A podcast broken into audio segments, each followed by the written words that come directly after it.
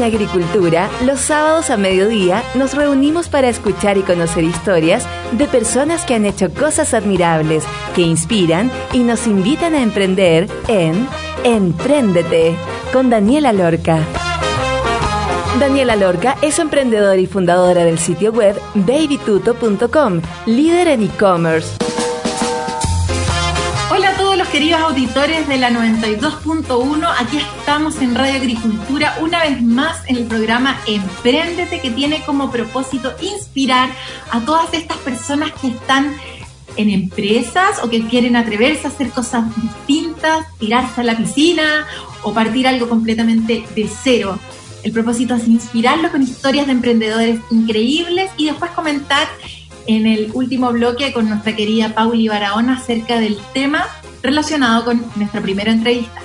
Para partir el día de hoy vamos a entrevistar a Manuela Iribarren, que nos va a contar cómo ella llenó nuestras mesas de exquisiteces a través de los picles y salsas, no solamente en Chile, sino que en California y en Paraguay.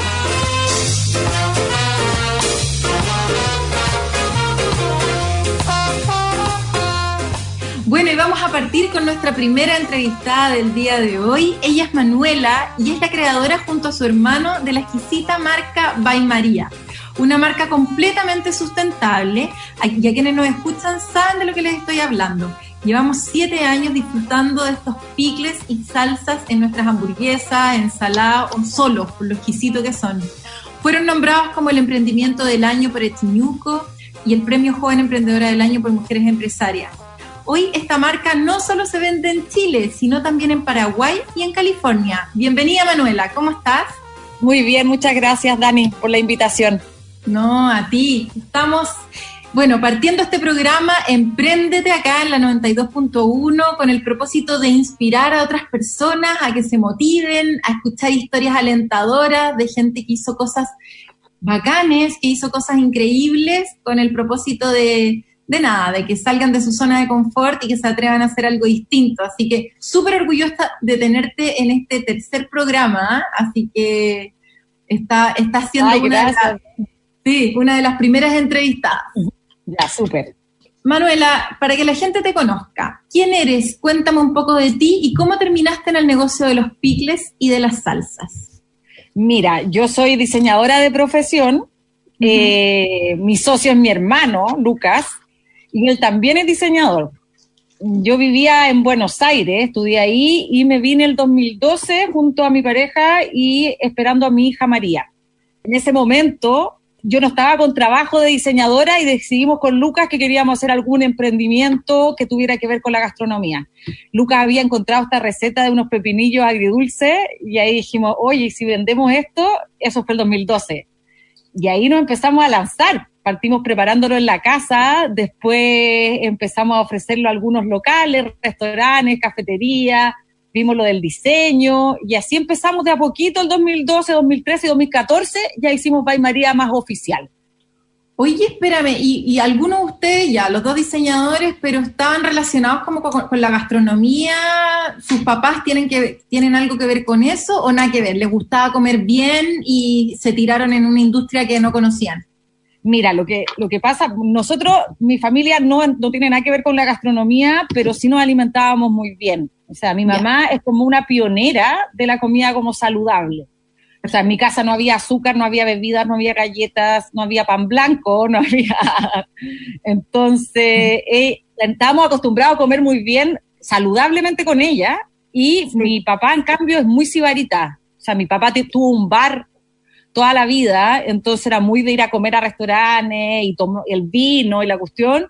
Mi papá son separados, entonces yo creo que esos dos mundos se unieron bastante bien, como la parte más saludable de ver el origen de la materia prima y la otra parte más como, oye, que sea rico, que sepa bien, que, que sea como que disfrutas cuando lo comes.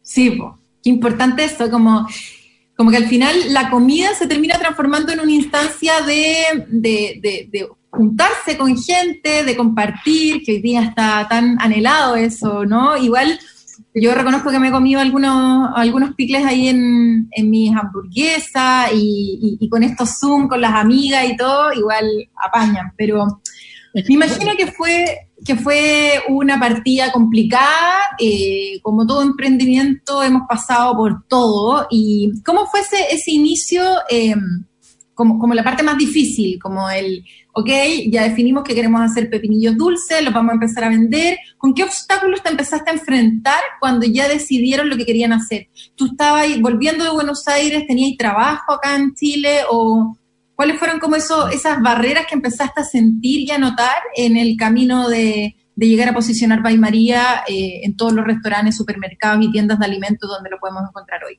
Mira, la verdad, Dani, nosotros con el Luca no teníamos idea de nada de cómo funcionaba un negocio. Eso es la realidad. O sea, nosotros dijimos, ay, qué rico estos pepinos dulces, hagámoslo. Entonces nos sentamos como diseñadores al principio. O sea, fue como ya cómo queremos que sea la imagen, queremos que el diseño sea súper importante, queremos que sea un producto sustentable, que tenga envase de vidrio, el packaging para nosotros era súper, o sea, como que nos, nos preocupamos mucho del diseño del packaging y de los valores de la empresa a nivel humano que fuera una empresa súper horizontal, que tuviera buen trato con los proveedores, trato justo, que reciclara, no sé, todo hicimos una lista, pero que no tenía nada que ver con la parte de números y negocio. Y eso fue como lo que más nos costó después desarrollarlo, porque era como ya, creíamos en nuestro producto, pero no teníamos idea si iba a ser un negocio o si iba a ser un buen negocio o si íbamos a tener utilidades o si íbamos a poder pagar las cosas.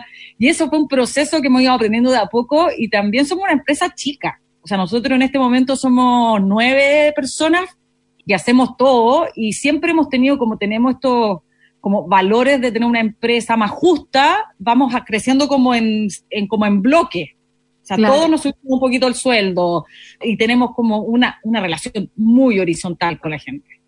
Y bueno, y las cosas que me, me costó mucho hacer los trámites. O sea, yo iba al servicio de puesto interno, me decían una cosa, después hacía la empresa en un día, me decían otra cosa, después en la municipalidad y toda como yo decía, puta, que sería bueno que hubiera como la ruta del emprendedor, que ahora creo que yo la he visto, la otra vez vi un documento que era similar en algún lado, que era como, oye, sería la, raja, sería la raja que te dijeran, oye, tenéis que sacar inicio de actividades, al tiro tener tres tiros, no sé, de que vaya a hacer poleras para, para promocionar tu marca y vaya a hacer los, los pepinillos, eh, la logística, la distribución, todos esos puntos fueron súper complicados. Y siempre tenemos desafíos que resolver. Es una cuestión así como cada un mes hay algún desafío. Y el año pasado fue súper complicado para nosotros porque tuvimos un incendio en nuestra planta en septiembre. no, si tuvieron un, incendio literal, se les quemó la planta completa. Esa era la que estaba en, en Peñalolén. Ah, en la, la comunidad ecológica. Y no, no se quemó completa, se quemó la mitad pero eh, nos dejó sin lugar para operar y fue bastante como catastrófico. Y después en octubre, con todo el levantamiento social, eh, las ventas se fueron un poco al piso porque los restaurantes que nosotros le vendíamos estaban cerrados. No sé, yo siento que estábamos como un poco como en un, una sensación media de, de precariedad antes de que pasara todo esto del COVID. Entonces veníamos un poco como ya en economía de guerra, como de ahorrar, de ver en qué invertir, de cómo, cómo movernos bien respecto a, esto, a este como crisis constante. Y en ese momento decidieron empezar a, abrir este, esta opción como de venta al cliente final y no solamente a supermercados, tiendas de alimentos y restaurantes, o, lo abrieron antes? Lo abrimos antes. Nuestra página tiene como dos años. ¿Tu página, recuérdala, es www.baymaria.cl. Súper. Nuestra página tiene dos años y nosotros igual como que vemos de referencia lo que está pasando como en lugares que ya está más desarrollado el e-commerce. Y creíamos que era como el lugar donde nosotros íbamos a tener como un aumento de ventas y que era el lugar donde también estábamos en contacto directo con nuestro consumidor. Ajá podemos hacer base de datos, hacer seguimiento, ven qué nos compra, qué nos compra de nuevo, cómo captar clientes nuevos. Y nosotros ya veníamos con una campaña desde el año pasado de fortalecer ese canal. Entonces, esto no nos pilló mal parado, por suerte. O sea, nosotros ya teníamos todo el carro de compras, las cajas, las ofertas, la, la, logística más o menos desarrollada. O sea, eso es lo que más nos ha costado. Estamos como en un atraso de 20 días de despacho porque son muchas compras chiquititas y nosotros antes teníamos menos clientes con compras un poco más grandes, supermercados, restaurantes, y eso está súper muerto. No, eso está muerto. ¿Y cómo, cómo estáis haciendo la logística? Eh, entre todos los que trabajan en Bay María empiezan a, a piquear los productos, los ponen en una cajita y después con quién lo mandan o cómo está funcionando hoy día? Mira, nosotros siempre María ha tenido la logística, la distribución, es parte de, de María. O sea, tenemos un furgón. Lo hacen ustedes. Lo hacemos nosotros con Aníbal, que mucha gente ya lo debe conocer, que lleva años con nosotros. Y el Aníbal, entonces, pasa por la. Ahora estamos cada uno como en su casa, bueno, desde el incendio, entonces nosotros estábamos medio trabajando ya medio teletrabajo, porque como ya no teníamos oficina y nuestra planta nueva quedó parada ahora en marzo la construcción, entonces Aníbal pasa, busca todas las boletas y él va a retirar las cosas a una bodega que tenemos de producto terminado. Esa bodega, la, Betty con Aníbal y el José, una vez a la semana, los martes, dejan todos los, despachos listos, armados en esta cajita de 4, de 8, de 12, de lo que quiera la gente comprar. Y el Aníbal tiene una ruta. Sí y mantiene una ruta que al final hace como entre 20 y 22, 25 despachos diarios. O sea, él va una vez a abastecer la, camioneta y, y, son tantos pedidos que tiene que dividirlo en la cantidad de días, digamos. sí. y, ¿Y reparte los sábados también? No, nosotros repartimos de lunes a viernes y tenemos que decir que también hemos paramos, pues tuvimos dos semanas que nos tomamos cuarentena el equipo completo y también tenemos a la Beatriz, que tiene dos hijos chicos, que ella también ha, ha tenido mucho tiempo para quedarse en su casa, porque con quién deja los hijos. Entonces estamos medio como con el equipo, no al 100, pero funcionando lo mejor que podemos y haciendo los despachos y viendo si vamos a ver quizás contratar una empresa externa para no tener 20 días de atraso y también apelando que la gente entienda que es un momento difícil.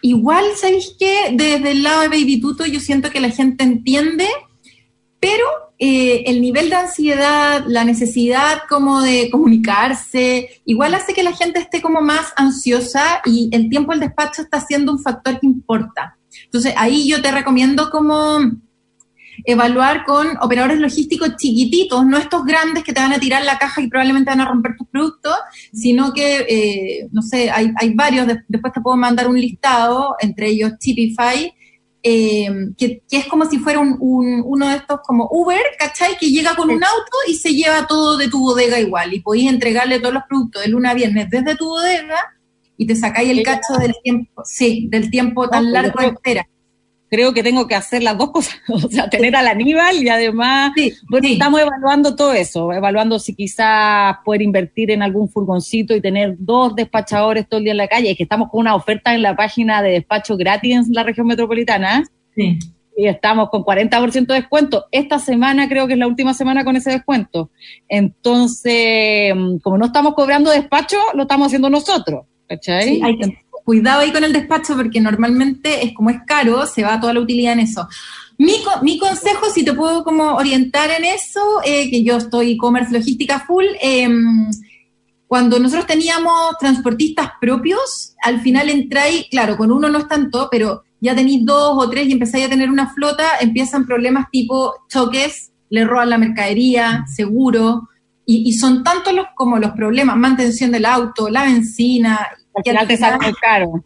Al final te, termina saliendo súper caro. Entonces es mejor, como estos operadores logísticos que está lleno, o sea, incluso el mismo Uber Flat, eh, son súper baratos los, los despachos. Eh, y tú se lo tenés que traspasar al comprador.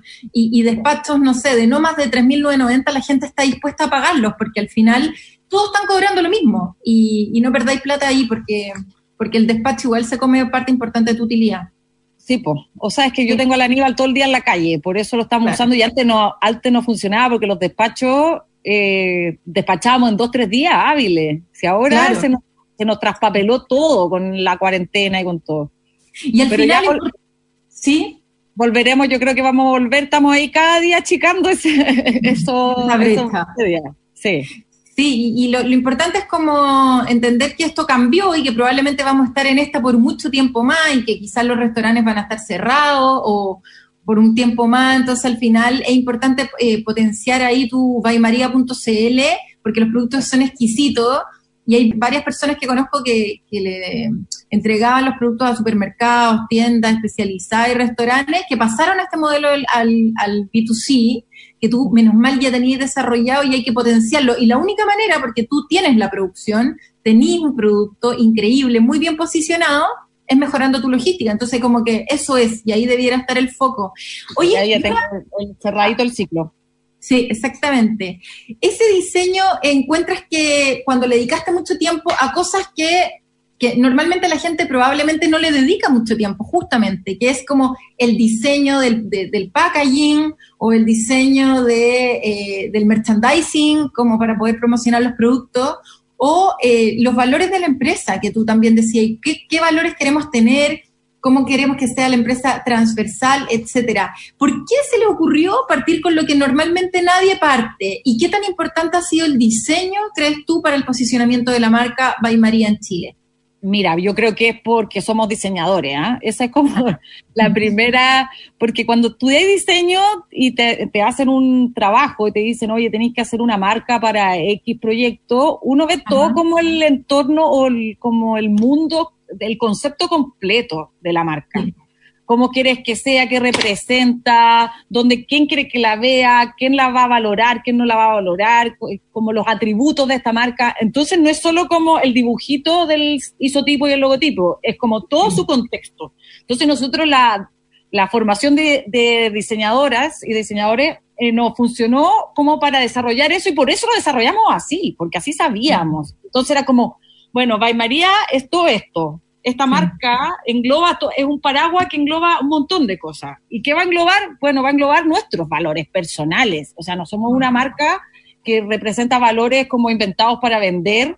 Somos una marca que las cosas que estamos diciendo son cosas que hacemos en nuestras casas, que así nos alimentamos, que así tratamos a la gente con que nos relacionamos. Entonces bajamos los valores que para mí eran importantes porque yo dije, bueno, yo soy diseñadora, no quiero tener una empresa donde yo gane, no sé, un millón y medio de pesos y los operarios ganen sueldo mínimo y yo con qué cara voy a mirar a esta gente y, tampoco quiero ser una empresa como una fábrica de pollos, ¿cachai? Estar en la periferia y hacer, y hacer, y hacer, y hacer, y hacer, y hacer miles, ¿cachai? Entonces era como, no, yo quiero tener mucho más ojo en la producción. Entonces, creo que por eso lo enfrentamos así, por nuestra como formación, ¿cachai? Y, y por nuestros valores personales. O sea, era como ya, yo creo que esto debería ganar mínimo una persona. O sea, partimos diciendo que el sueldo mínimo que íbamos a pagar era el doble del sueldo mínimo. O sea, que en este momento son como 550 lucas al gallo que está en la bodega embalando. Y yo gano, puedo decir, como parecido. O sea, nuestro porcentaje de diferencia de sueldo, un 30, un 40%, es nada. Y yo, y, yo trabajo de lunes a domingo, no sé. Pero dije, como, como son valores personales al final. O sea, que qué bonito, Manuela. Sí, qué bonito poder eh, eh, tener el espacio de poder comentar esto y, nada, increíble escucharlo, como qué adelantada estuviste a esta nueva era. Oye, está súper interesante la conversación. Nos vamos a ir a una pausa y en tono a, lo que estamos viendo eh, y lo que estamos conversando el día de hoy, vamos a escuchar Cucumba to the World de Maccabi. Y a la vuelta de esta pausa seguimos con Manuela Iribarren de Bay María. Vamos y volvemos.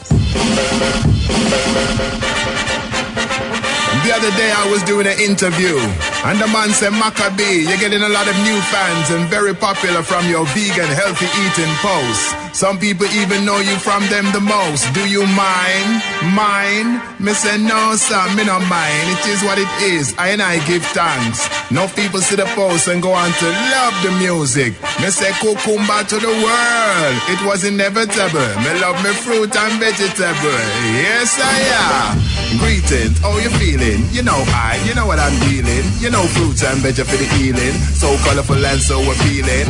Greetings, how you keeping? That's right, it's Maccabee speaking. Last year I started a new thing. Videos about healthy eating. Started a medical Monday. Informative and a fun day. Also the one me eat Wednesday. Got a lot of followers, met a lot of friends. Hey, I'm of the lyrical kind. So I did the post with the rhythm and rhyme. All of them one minute in time with chorus, verses and a punchline. One of the videos went viral. See the views, they started to spiral. Many millions, high number. That one was about the cucumber. Got shared by many, many people. Take for example, Naomi Campbell. People were taking it all an example. Cucumber to the world. Cucumber to the world.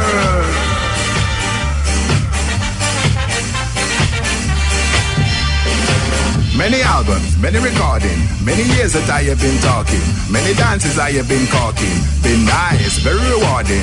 I've tried to keep it uplifting for so long, you know I'm not shifting. That's how I'm existing. Stopping on my lane, you know I'm not drifting. Social commentating, penetrating, breaking, that's how I get my rating. Constantly creating, innovating, forward, I'm not waiting. That's the road I'm taking. Conscious lyrics, that's all I'm making. Could be life, could be health, could be faith, could be culture. I'm celebrating with all the whining and dining. I saw people's health was declining. Obesity, it is climbing. So my thing was very good timing. Entertainment and educating. Rasta vibes I'm incorporating. See the people start gravitating. Kukumba to the world. Ital is vital. Yes, I am. Kukumba to the world. Also juicy mangoes and things like those. Kukumba to the world. Oh, you mean? Don't forget to eat your greens. Kukumba to the world. Coconut water. Yes, I am. What me say? Negativity, me no inna that, inna what, inna none of that, me no just that. Chat what, positivity, have a panta, panta, boom shakalak, boom shakalak. Hear what, inability, me no inna that. This a what, nutritional, lyrical shop, back back. It's a veggie rap, it's a veggie rap. Say what, them a love a chat, them a tell me what, don't stop. Get a lot of love, really get a lot, get a lot. When you give it out, then you get it back, right back. Junk food, I want that, me no want that crap. Give your body good things, hey, don't stop. Food is important, that is a fact. With real nutrients in a that, coulda cook, coulda raw, coulda cold, coulda hot, coulda walk, coulda bad, coulda generous. Not hear that. Great when you can be yourself and at the same time help somebody else. It's great when you're helping the health and you do it for the love, you not do it for the well. It's great that the people are listening to the things that I'm propositioning, to the ital unconditioning, getting in the minerals, getting in the vitamin. Give thanks that the people are waking, healthy choices people are making, new steps that the people are taking. They're reasoning and debating, convincing them without hating. Mother Nature's getting her rating. That's why I am always stating. Kukumba to the world.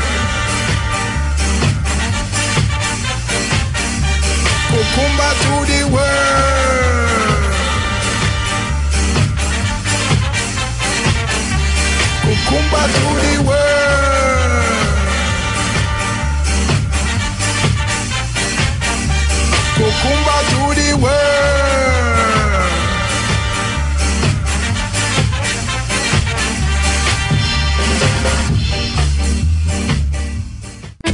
Este Día del Padre participa en los concursos que Radio Agricultura tiene para ti. Ingresa a nuestras redes sociales, Facebook, Instagram y agricultura.cl, sección concursos y gana entretenidos premios. Participa. Si soy diagnosticado con coronavirus, ¿tengo derecho a licencia médica? Sí.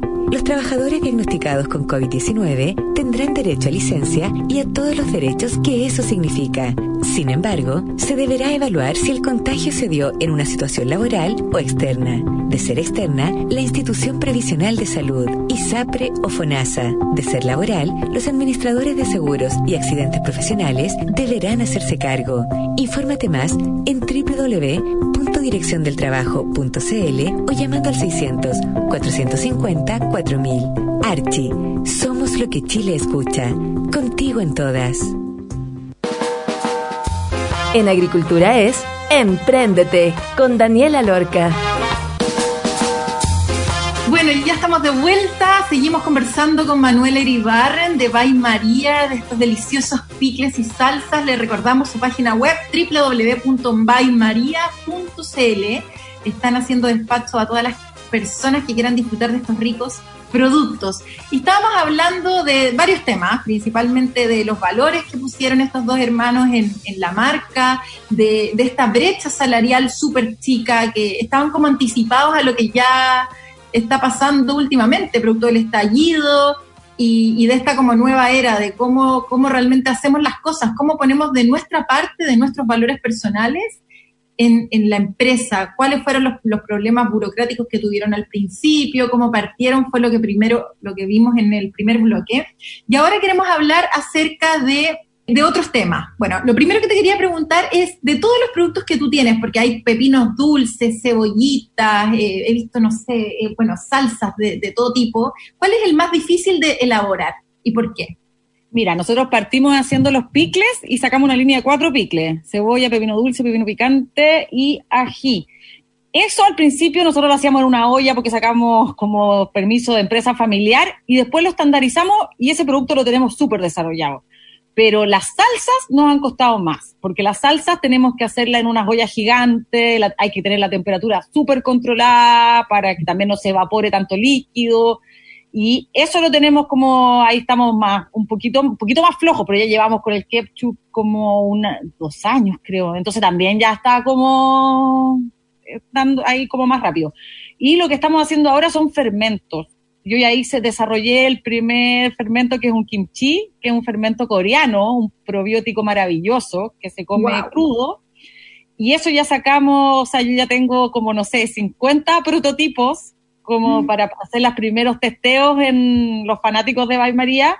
Y eso creo que va a ser un poquito más complicado. es que está exquisito. Sí, está exquisito y además que es vegano. Hicimos una versión para que, que no tenga, el kimchi tiene salsa de pescado y tiene camarón seco y nosotros le sacamos esos ingredientes y le dimos más sabor con otra, con un caldo mucho más consistente de verdura. De verdura, mucho más rico, más sano. Entonces, eso no sé cómo va a ser porque va a ser cambiar un poco nuestra línea de proceso, pero yo tengo toda la esperanza de que nos cambiemos a Franklin muy pronto, donde vamos a tener nuestra planta nueva, que va a ser un factory precioso, con economía circular, reciclaje, donde hay empresas de gin, de whisky, de cerveza, pan, charcutería, muchas empresas parecidas a Bay María, como en tamaño y en ideología, entonces ahí creo que vamos a tener un espacio hermoso como para poder desarrollar toda la línea de fermentos y también tener el espacio abierto para que la gente vaya a rellenar su frasco. Estamos pensando en una barra de picle donde comí un sanguchito, te tomáis una cerveza.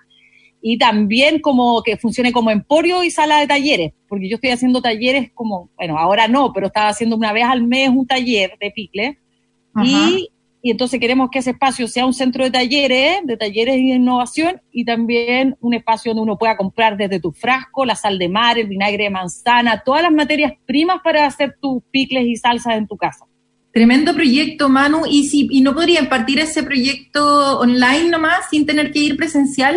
Estamos viendo, desarrollando quizás yo hacer unos talleres, algunas cosas online, pero la verdad es que estoy como muy sobreexigida de tiempo, entonces todavía no me puedo armar el, el, espacio para hacerlo bien y también ver el modelo de cómo lo quiero hacer, pues yo hacía clases muy personalizadas, eran 12 personas, entonces estamos viendo, estamos viendo cómo hacerlo, pero está entre nuestras ideas. Sí, porque por ejemplo a mí me pasó que nosotros estábamos con el mismo plan acá en Baby Tuto y estoy haciendo yo unas asesorías para embarazada y la estoy haciendo online con un monto máximo, o sea, una cantidad máxima de personas y funciona increíble, la gente lo agradece un montón y, al final que podáis traspasar ese conocimiento que tú tenías en estos talleres, porque al final no sabemos cuándo, como que yo me imagino que escucha la gente, eh, eh, me imagino que la gente dice, oye, estoy escuchando a la Manuela Iribarren, lo único que quiero es eh, ir a uno de sus talleres, pero no sé cuándo va a pasar esto, entonces para no quedarme con las ganas, de repente... Dani, están nuestros planes, así que que estén ojo al Instagram, porque en el Instagram vamos a subir toda la información. Y, el Instagram es By María. Es, guion bajo By María. Bien. Y ahí vamos a estar subiendo la información y también estamos sacando productos nuevos todas las semanas casi. Sí. Porque estamos haciendo, desarrollando pequeños batch de, no sé, una pasta de pimentón ahumado, el kimchi, una salsa de tomate, ahora estoy desarrollando una mostaza. Eh, entonces, para que la gente esté atenta, porque esas cosas, no sé, sacamos 50 unidades y se, te juro se van en un día. ¿Cuántos productos distintos tiene Bay María hoy? Mira, ¿Sí?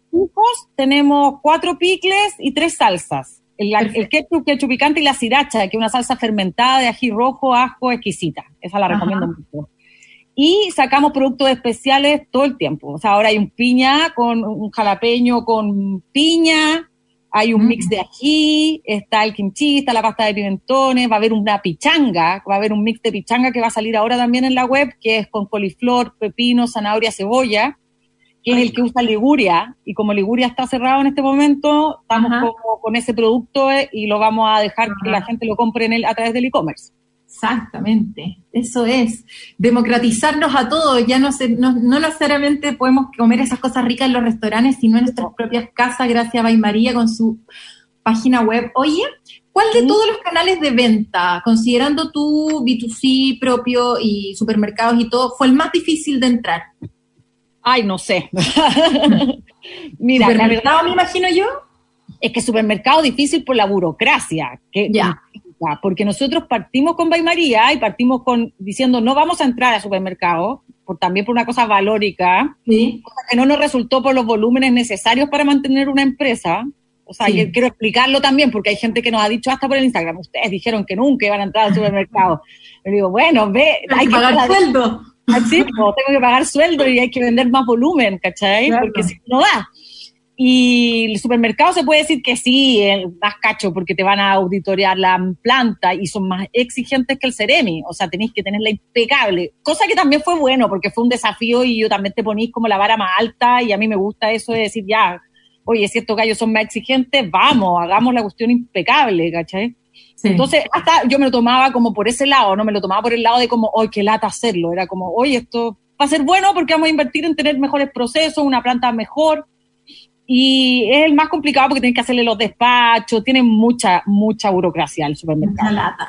Pero, pero funciona en volumen. Oye, y un poco para cerrar, porque hablamos de las oportunidades que, que, viste con coronavirus, de cómo lo están enfrentando, de estos productos nuevos que están lanzando, de disminuir eh, los tiempos de entrega, eh, de poder pasar estos talleres y esta súper idea que tienen como física a de repente hacerlo online me, respondiste harta de las preguntas que tenía, pero la, última con la que me quedo, que normalmente sale en, las charlas o cuando las personas me preguntan, es cómo se dividen las responsabilidades entre los dos fundadores. porque eran los dos diseñadores. ¿Quién se quedó a cargo de qué y por qué?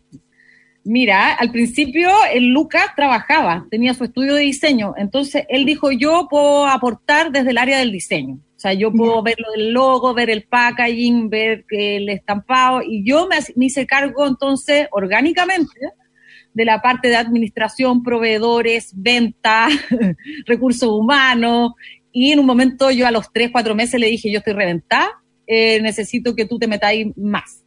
Y entonces ahí dividimos más o menos así el mono. el Lucas hace ve, más ventas que yo y la logística y ve más la, como el e-commerce y las redes sociales, como toda la parte más de, relaciones a través de las redes sociales. Y yo veo, yo veo la parte de administración, recursos humanos, proveedores, cobranza, pagos, toda la parte como platas. Sí. Y también veo toda la parte de exportaciones y también veo la parte de los fondos, porque Bay María es una empresa que ha adjudicado muchos fondos a través de su, o sea, así hemos ido creciendo, fondos Corfo, Cercotec, FIA. Entonces yo veo toda esa parte, la administración, y la tengo mucho más clara también, porque como partí haciéndolo desde el principio, ya sé más o menos el teje de cuando hay que rendir, de los informes y todas esas cosas. Entonces yo veo más la parte administrativa y también veo productos nuevos. Esa es la parte creativa que veo. Como la parte diseñadora es mía, es la parte gastronómica. Perfecto. Oye, un ejemplo de resiliencia aquí con la Manu que se está reinventando, potenciando su canal B2C y, y, aprovechando estas oportunidades que tenemos y llenándonos de cosas ricas en nuestras casas y teniendo la posibilidad de disfrutar eso que antes solamente podíamos encontrar en algunos lugares, ahora en nuestra propia mesa. Y qué importante con lo que cerraste de cómo, de cómo lograste financiar la empresa con fondos eh, públicos, de repente con todos los premios que te has ganado por ser mujer liderando una empresa con esta ideología y con este impacto. Y por otro lado también eh, de a poquitito, partiendo como pyme, eh, creciendo de a poco, creciendo de manera horizontal, un ejemplo para todas, todas, todos nuestros auditores y todos los que quieren partir. Muchas gracias Manu por tu tiempo, por tu entrevista y bueno, nos vamos a estar viendo ahí con tus productos en mi mesa y cualquier cosa estamos hablando. Muchas gracias, Dani, por la invitación. No, a ti. Un abrazo grande y nos vemos en el tercer bloque con nuestra querida Pauli Barahona. Vamos a estar hablando acerca de esto mismo. Así que nos vemos en un rato. Muchas gracias.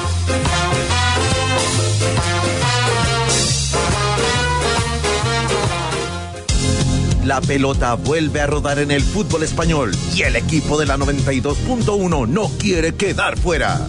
A falta de 11 fechas para el término de la liga, acompañamos este sábado desde las 3 de la tarde para Mallorca versus Barcelona del King Arturo y el domingo desde las 13 horas estaremos al aire para Real Madrid ante el Eibar de Fabián Orellana. El equipo de Vital aventaja a los merengues por solo dos puntos en la general y nosotros estaremos en modo arriba de la pelota para informar todos los detalles y con Keno Salinas en vivo desde España. Las tardes de fin de semana se pasan mejor junto a Deportes en Agricultura. Más pasión, más opinión.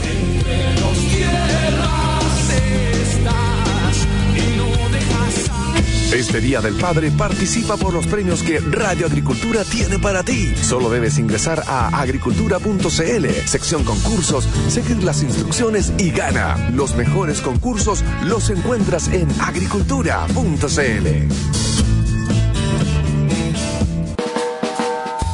En Agricultura es Empréndete con Daniela Lorca. Estamos de vuelta, ahora nos toca, como todos los sábados a esta hora, este increíble panel con nuestra Pauli Barahona, psicóloga de la Universidad Católica, terapeuta y profesor visitante de la Universidad de San Francisco. ¿Cómo estás, Pauli? Hola, Dani, muy bien, muy contenta de conversar contigo, como siempre, como cada semana. Como cada semana. Oye, Pauli, bueno, eh, como estábamos escuchando en el bloque anterior de esta de la Manu Iribarren de Bay María, me gustó lo que hablamos acerca de la conexión de los valores de los fundadores, pero que al final puede ser súper desafiante cuando te enfrentas a, querer crecer. Donde en el caso de Bay María la recriminaban los clientes el hecho de estar en supermercados, de decirle, oye, pero esto atenta contra tus valores. Y qué interesante fue escuchar de parte de Manuela que, tanto la visión que ellos quisieron tener desde un principio con su hermano pudieron plasmarlo en, lo que hoy es Bay María y empapar a toda la empresa de esa cultura, que normalmente eso no pasa muy seguido, como que uno a medida que va partiendo va definiendo cuál es esta misión, el propósito, cuál es la visión, cuáles son estos valores que quiere ir incluyendo en la empresa. Y, y ya puede ser un poco tarde para decir, esta es la cultura que quiero tener eh, ¿Cómo lo ves? ¿Cómo, cómo se puede uno eh, de los valores personales traspasar a, la empresa y cómo podríamos mantenerlos en el tiempo? lo primero que te preguntaría, Dani, es em, desde tu experiencia, ¿por qué puede ser importante? Especialmente pensando en startups o microempresarios, como por qué puede ser importante para gente que está partiendo en el emprendimiento el tener claro una visión, para la cultura de la empresa o para los valores que quiere transmitir con su emprendimiento? ¿Por qué puede ser importante tanto para el negocio como para el equipo y para el fundador? Es importante porque es lo que es como el cable a tierra. Es lo que te devuelve a cuando uno se empieza a perder, como te empiezan a, llamar la atención ciertas cosas, empiezas a pivotear en el modelo de negocio, y, muchas cosas pueden ser súper atractivas y, hay que ser lo suficientemente eh, firme en decir, esto es lo que yo hago y esto es también lo que no hago. Y hay muchas cosas en el camino que probablemente uno va a decidir no hacer porque se alejan del propósito, que es, principalmente la razón de existir. Es el por qué hacemos las cosas, es como la columna vertebral de la cual dependemos para tomar decisiones. Y eso bien formado y bien forjado, al final lo que ayuda es a establecer la planificación estratégica, decir, mira, voy para allá. ¿Cómo? Vamos a ir viéndolo con cada líder de área o se va a ir viendo en el camino, pero el norte es el siguiente. Mm. Entonces, por eso es tan importante, mm. para no perderse, ¿cachai? Sí. Ah, me parece súper interesante porque yo creo que al final tú estás hablando de que el propósito tiene que ver, por una parte, con el propósito económico de emprender, pero también con un propósito, eh, un propósito personal. También hay que reconocer que para las personas que emprenden, esto tiene que ver con una necesidad de generar un ingreso, pero muchísimas veces, si no la mayoría de las veces, también tiene que ver con una vocación, con una vocación de, ser tu propio jefe o de estar muy abierto al cambio, de hacer cosas nuevas, de em, conocer mucha gente, relacionarte con mucha gente.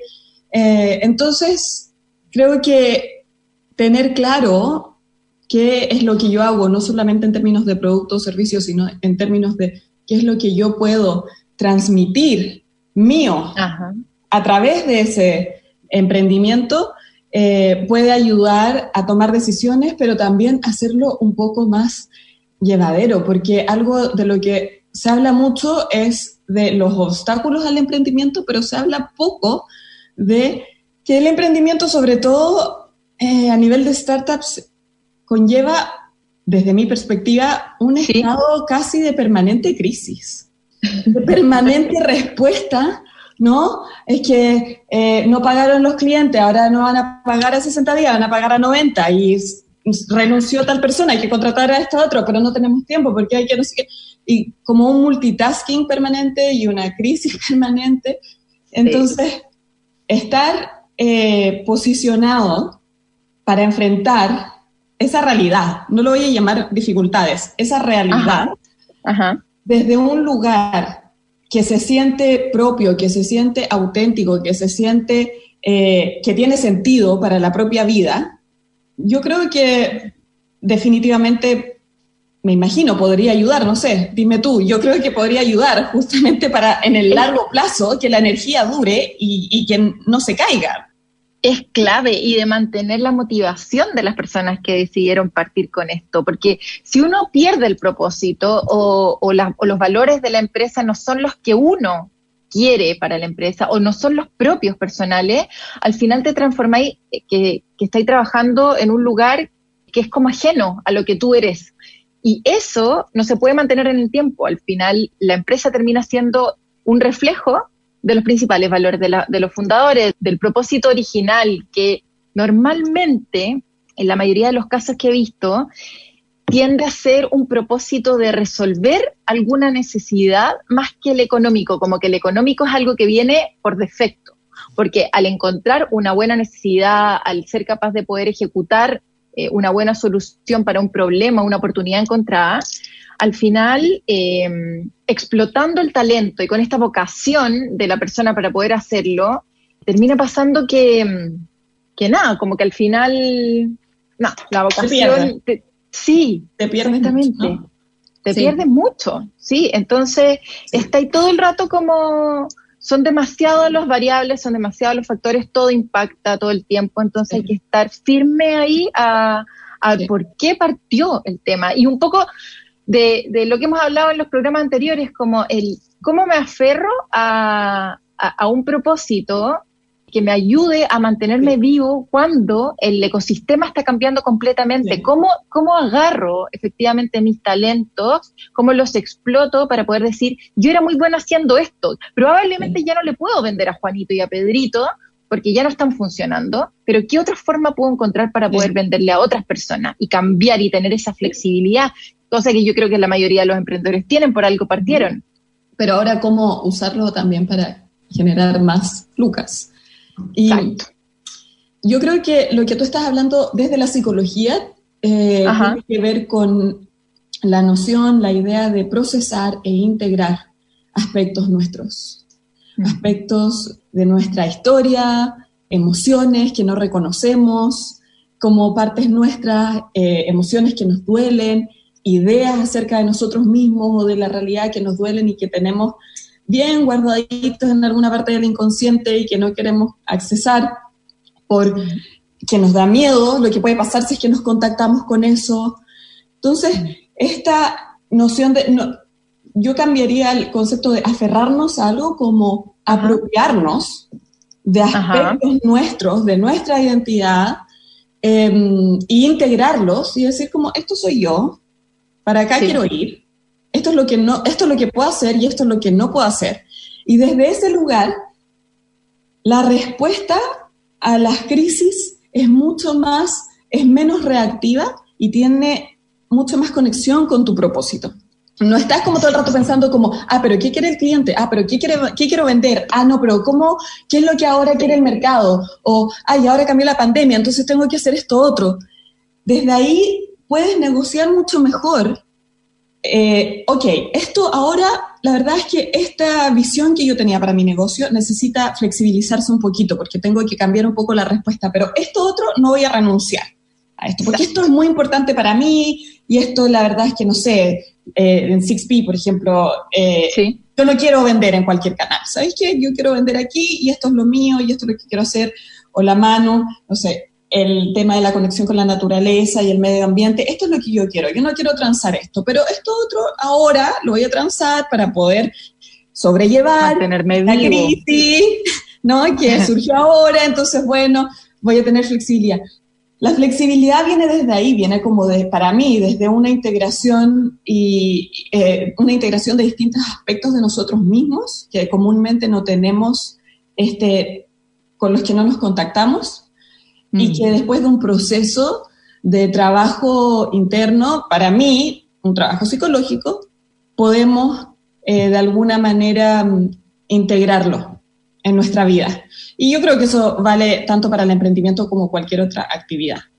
Sí, hay que estar como trabajado y un cuento como... en estos tiempos.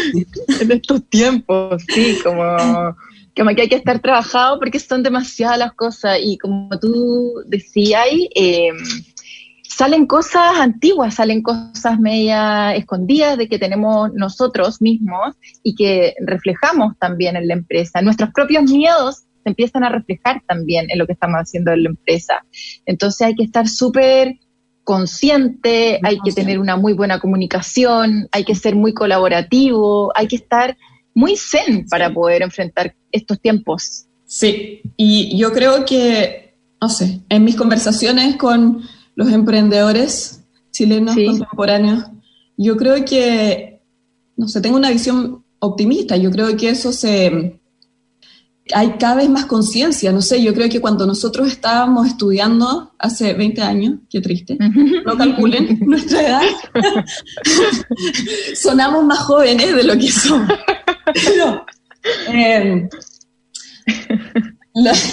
en esa época yo me acuerdo que, no, no sé, uno tomaba clases, ¿no? En, en ingeniería comercial, qué sé yo, y te pasaban como hacían clases de emprendimiento y cómo contactarte mm. con los valores y cómo este, manejar equipos.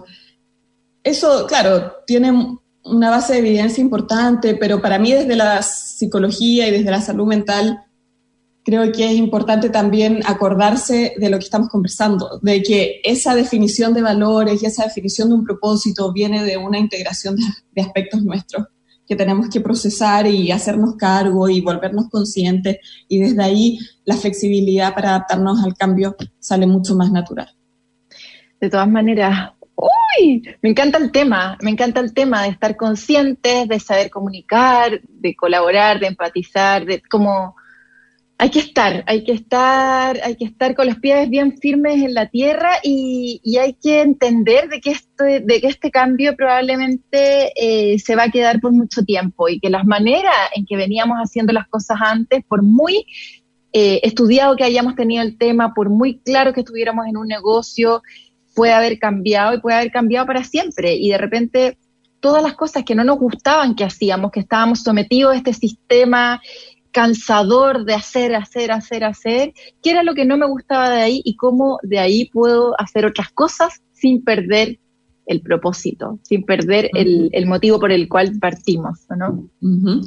Exactamente. Oye, que entrete, que entrete más conversar contigo, Pauli. Siempre termina en algo bueno. Tenemos que conseguir programas de 12 horas, ¿vale? Exactamente. Estar hablando de emprendimiento y psicología todo el día todo el día. Esto da para mucho. Así que muchas gracias, Pauli, obviamente, una vez más por estar con nosotros. y Por esta entretenida conversa, me encantó, súper bueno. Vamos a seguir con distintos temas. Semana, entonces. Exactamente, nos vemos. la próxima semana. Un abrazo, Pauli, que estés bien. bien. Chau.